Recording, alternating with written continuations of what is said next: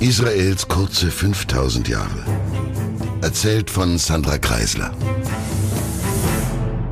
Ehrlich gesagt, es ist gar nicht einfach, so über ein Ende zu berichten, dass man trotzdem neugierig drauf bleibt, wie es weitergehen könnte. Angeblich wohnt ja gerade dem Anfang immer ein Zauber inne, Jedenfalls hat Hesse das in seinem berühmten Gedicht so behauptet, aber der hat sich ja auch nie so richtig festgelegt. Ein gebürtiger Schwabe, der auch noch während der Nazizeit die Deutschen aus der sicheren Schweiz heraus gern mit seinen Ergüssen beschenkte. Also vielleicht wollte er auch hier mit diesem Anfang und Zaubertext einfach nur nichts Angreifbares schreiben. Egal, ich bin jedenfalls der Überzeugung, dass auch jedem Ende ein Zauber innewohnt halt vielleicht nicht ganz so offensichtlich rosig im Aussehen, aber was dann daraus wird, ist ja noch nicht klar. Kann ja auch gut gehen. In unserem Fall ist dieses Ende jedenfalls der Anfang von vielem, das die Welt und das Judentum enorm verändert und auch bereichert, obwohl es erstmal überhaupt nicht so aussieht. Vielleicht kommt es ja auch nur darauf an, welchen Zeitrahmen man sich setzt, um zu entscheiden, ob einem Ende auch ein Zauber innewohnen kann. Sorry, ich werde metaphysisch und das ist sicher nicht gut fürs Geschäft.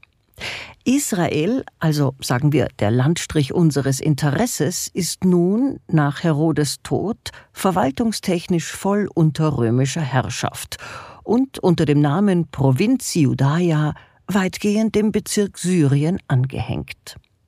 Um die Form zu erklären, die das jüdische Kernland damals hat, Stellen Sie sich einfach das heutige Israel vor, also ein Sahnetortenstückchen, natürlich einschließlich dem, was heute die umstrittenen Gebiete so als Bissabdruck hineinsetzen, und ziehen Sie dann eine Linie waagrecht mitten durch das Land, ungefähr ab dem Ende von Gaza in Richtung Jordanien. Also Sie schneiden einfach die Spitze ab. Und was übrig bleibt, das ist die Provinz Judaia zu jener Zeit, als Jesus Christus in die jüdische Volksschule geht. Auch etwas breiter darf man es sich vorstellen. Auf der anderen Seite des Toten Meeres reicht das Gebiet noch ein ganzes Stück in das, was heute Jordanien ist, hinein. Und oben vom Golan aus geht es auch noch ein Stück weiter. Die Hauptstadt ist jetzt Caesarea, die Metropole am Mittelmeerhafen. Die Juden sind zwar knapp in der Mehrheit, Sie sind aber nicht mehr die mächtigste Volksgruppe und schon lange nicht mehr die einzige Ethnie des Landes.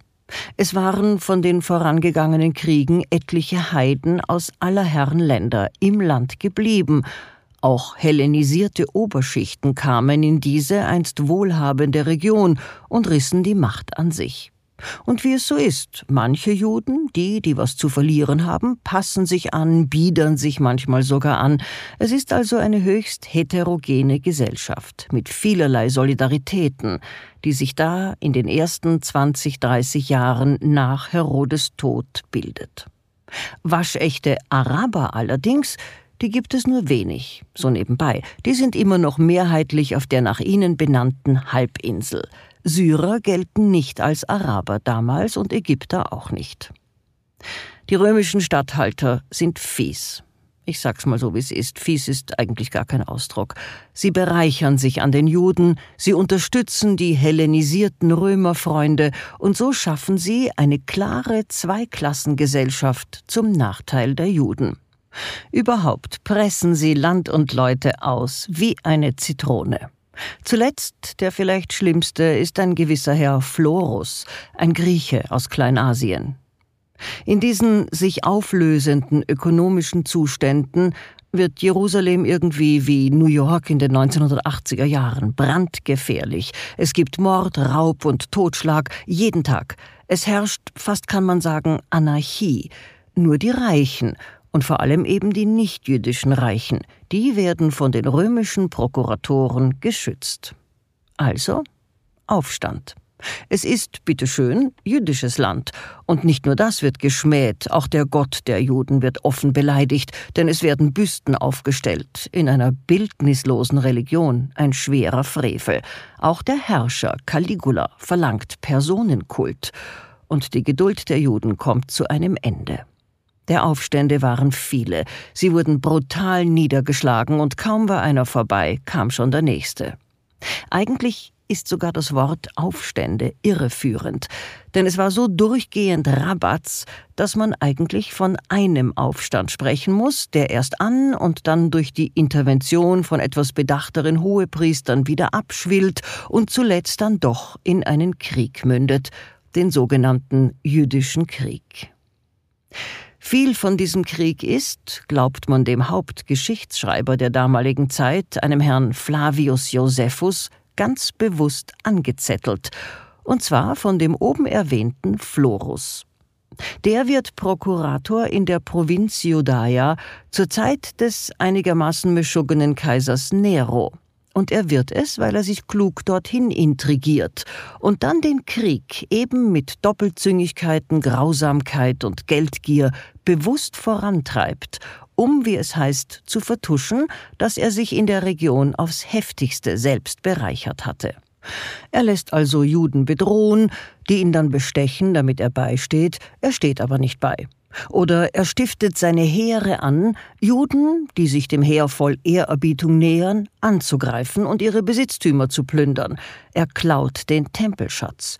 Und dann sagt er beim Kaiser, die Juden haben angefangen.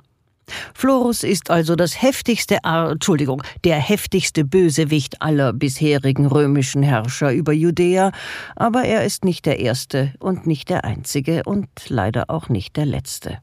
Wir sind jetzt in den 30er und 40er Jahren unserer Zeitrechnung.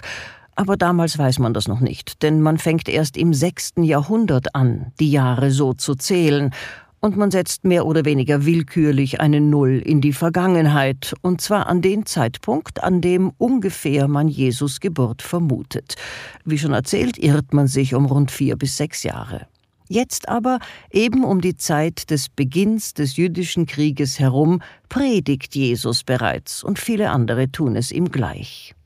Aber ich möchte betonen, jene Gruppen, die, wie schon in der letzten Folge erzählt, mit messianischen Heilserwartungen dem Judentum und der Eingottgläubigkeit wieder zur Macht verhelfen wollten, die waren für Rom nur, sagen wir, ein zusätzliches Ärgernis. Die wahre Gefahr waren die Aufständischen, denn sie rebellierten gegen Rom vor allem aus sozialen Gründen, also wegen Not, wegen Arbeitslosigkeit, Hunger, Unbehaustheit, Ungerechtigkeiten, wegen ihrem Underdog-Feeling. Der Turm mit allen Schuldunterlagen in Jerusalem wurde von Rebellen verbrannt, die Oberschichten wurden angegriffen, auch Juden, die sich den Machthabern angedient hatten, waren legitime Ziele. Und obwohl es immer wieder hohe Priester gibt, die um Frieden betteln, die Not ist offensichtlich zu groß. Der Aufstand versiegt nicht, und die Hetze von Seiten Florus führt dazu, dass sich dann bald fast das gesamte Volk am gegenseitigen Morden beteiligt. Das Buch Der jüdische Krieg des damals auf jüdischer Seite kämpfenden und sich später auf die römische Seite rettenden Historikers und Autors Flavius Josephus liest sich wirklich hochspannend und heutig. Und es ist ein sehr dickes Buch, weswegen ich hier nur ein paar Punkte aufnehmen kann.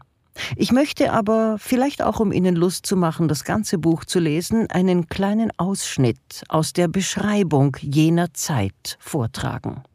Er schreibt jede Stadt war in zwei Lager gespalten, und jede Seite glaubte, sich nur retten zu können, wenn sie eher zuschlug als die andere.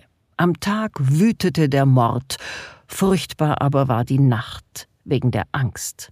Jene, die sich nicht klar für eine der beiden Seiten entschieden, konnte man nicht ohne weiteres umbringen, man fürchtete sich aber vor ihnen wie vor tatsächlichen Feinden wegen ihrer Beziehungen. Die Gier nach Besitz brachte sogar Leute, die bisher als unbescholten galten, dahin, sich an dem allgemeinen Gemetzel unter politischen Feinden zu betätigen. Nichts hielt sie zurück, nach dem Gut des Getöteten die Hand auszustrecken und es in die eigenen Häuser zu bringen, als handle es sich um Kriegsbeute, und wer das meiste einheimste, wurde als besonders erfolgreich angesehen, wie einer, der mehr Feinde besiegte als andere. In den Städten erblickte man Massen von unbestatteten Leichen. Greise lagen da im Verein mit kleinen Kindern und sogar Frauen, die sogar der Verhüllung ihrer Scham beraubt waren. Die Größe der Katastrophe, die über die ganze Provinz hereingebrochen war, lässt sich mit Worten nicht schildern. Doch noch mehr als durch die unablässigen Grausamkeiten wurde die Provinz durch die dauernde Bedrohung demoralisiert. Ich finde, diese Beschreibung zeigt auch, dass der Mensch sich bis heute nicht so rasend verändert hat, wenn man ihn nur lässt. In Skytopolis, dem heutigen Betschean, wurden alle Juden heimlich in der Nacht gemetzelt. Über 13.000, sagt Flavius. Andere Städte schlossen sich diesen Pogromen an. Einzig Antiochia, heute das türkische Antakya, und einige wenige Städte der griechischen Dekapolis, einem Städtebund, der sich über zehn Orte zog, die heute in Syrien, im Libanon und Irak liegen, einzig die schützten vorerst ihre Juden. Bei dem Aufstand gegen die römischen Herren taten sich besonders die Zeloten hervor, also eine kriegerische und extrareligiöse Fraktion, man könnte, wenn man frech ist, sagen, eine Art jüdischer Taliban. Diese Zeloten hatten sich radikalisiert, denn unter den römischen Herrschern Claudius und Nero hatte sich die Situation zunehmend verschlechtert. Und diese, sagen wir, Retourkutschen der Sekte, die waren zwar zunächst umstritten, aber mit zunehmendem Landgewinn erreichten sie doch sogar Zuspruch von wesentlichen Rabbinern, die mit der Toraschreibung beschäftigt waren und dann auch von den eher friedlicheren Essenern und sogar von den Pharisäern, also der ehemaligen Oberschicht, die sich anfangs auch eher zurückgehalten hatten. Das heißt, die Unterstützung wurde zwar stärker, aber natürlich war man nicht blind. Man wusste sehr wohl, dass man sich als letztlich kleiner Pfupf in der Region gegen ein weit überlegenes, straff diszipliniertes und hochqualifiziertes Militär einer Weltmacht erhob. Aber die Juden hofften darauf, dass die Parther unterstützend eingreifen würden. Wie schon berichtet, hatte es ja in den letzten Jahrzehnten ständig römisch-parthische Konkurrenz gegeben. Zuletzt waren die Parther ja auf Seiten des hasmonäischen Antigonos II. gewesen, und man hoffte, dass man diese den Juden meist freundlicher gegenüberstehenden Romgegner auf seine Seite ziehen könne aber die Parther ließen aus. Sie hatten zwar noch unter Nero römische Heere im Kampf gebunden, doch just als Nero den Weg aller anderen römischen Herrscher gegangen war und sein Nachfolger, der Kriegsherr Caligula, einem gewissen Herrn Vespasian den Job der Judenbekämpfung übergeben hatte, hatte sich der Perser, sorry damals noch Partherkrieg, bereits zugunsten Roms entschieden und daher Speichel leckten die verbliebenen Parther lieber dem Vespasian und sandten Glückwünsche. Und das war gleich doppelt fatal, denn am Ende der parthischen Konfrontation mit Rom hatten die Römer natürlich extra viele Truppen in der Region gebunden, die es nun gar nicht so rasend weit hatten und flugs als Nachschub nebenan in die Unruheprovinz Judaia gesandt wurden. Vespasian wartet zwar noch ein Weilchen, weil es gerade in Rom wieder ein bisschen unübersichtlich ist mit der Herrschernachfolge, aber dann wird er es selbst. Nix mit Luft holen. Und er kommt mit einem gewaltigen Heer an und beginnt Stadt für Stadt, Region für Region Judaia einzunehmen. Die Juden werden unruhig.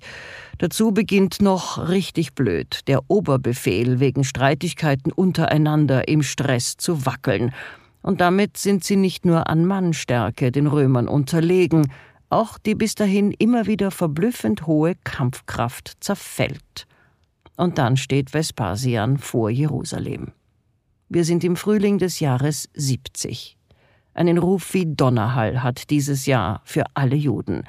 Denn Vespasian kommt mit einem gut 60.000 Mann starken und perfekt im Kriegshandwerk ausgebildeten Heer und er tritt an gegen etwas über 40.000 Juden, die keine gelernten Soldaten sind, sondern Priester, Handwerker, Bauern, Jugendliche. Und also macht Vespasian Jerusalem platt, er macht den Tempel platt, er macht alles platt, alles. Ende. Unglaublich viel Brutalität, unglaublich viele tote Juden. Wie gesagt, ein Ende. Vespasian ist der Mörder der Judenheit, er ist der Mörder des jüdischen Landes, der Zerstörer des heiligen Tempels, und er ist der Wegbereiter dafür, dass das gesamte Gebiet ab diesem Moment und mit den Jahren immer mehr den Juden abgesprochen werden wird, bis heute. Es gibt noch etwas Nachhall. Bis heute bekannt ist beispielsweise die Schlacht um die Festung Masada, die kurz nach der Zerstörung des Tempels stattfindet. Diese Festung liegt hoch in den Roten Bergen über dem Toten Meer, nicht weit entfernt von der Stelle, wo angeblich Lots Frau zur Salzsäule erstarrte. Masada wurde von Herodes ausgebaut und galt als uneinnehmbar. Die allerletzten Kämpfer und auch Flüchtlinge des jüdischen Krieges gegen den Vespasian hatten sich dahin gerettet und lebten ein ärmliches Leben. Zwei oder drei Jahre nach der Zerstörung des Tempels kommen die römischen Truppen aber doch auf dieses Felsplateau und sie schlagen eine Bresche in die Mauer. Und daraufhin begehen die Bewohner der Festung sämtlich Selbstmord. Das heißt, sie beschließen per Los Einzelne, die sie umbringen sollen, und diese Einzelnen bringen am Schluss dann sich selbst um. Flavius Josephus erzählt das ziemlich ausgiebig, und hier ist auch das Bitterkraut verborgen. Er selbst ist angeblich dabei, versteckt sich und bringt sich selbst eben nicht um, sondern läuft zu den Römern über und wird Geschichtsschreiber in ihren Diensten. Trotzdem man also seine Erzählungen nicht komplett kritiklos fressen kann, scheinen doch archäologische Funde gerade der letzten Jahre seinen Bericht weitgehend zu stützen. Die Zerstörung des Tempels und die Niederschlagung dieses jüdischen Aufbegehrens gegen die Fremdherrschaft ist nicht nur ein enorm tiefer Einschnitt, es ist auch eine Art Schlusspunkt der jüdischen Religion, denn der Tempel, das zentrale und wichtigste Heiligtum, das, um das alle Gesetzgebung und alle Opfergaben und aller Glaube und natürlich auch alle Priester sich rankten, war unwiederbringlich verloren. Aber, fragen Sie jetzt, wenn es ein Schlusspunkt der Religion war, wie kann es dann sein, dass es heute noch Juden gibt? Gute Frage. Und die Antwort, die kommt in der nächsten Folge, und die ist dann eben nach diesem Ende des ersten Teils unserer Erzählung ein neuer Anfang. Bleiben Sie mir also bitte treu und bleiben Sie gesund. Eine Produktion von MENA Watch, dem unabhängigen Nahost-Think Tank. Auf unserer Website finden Sie täglich aktuelle Informationen und Analysen. Besuchen Sie uns.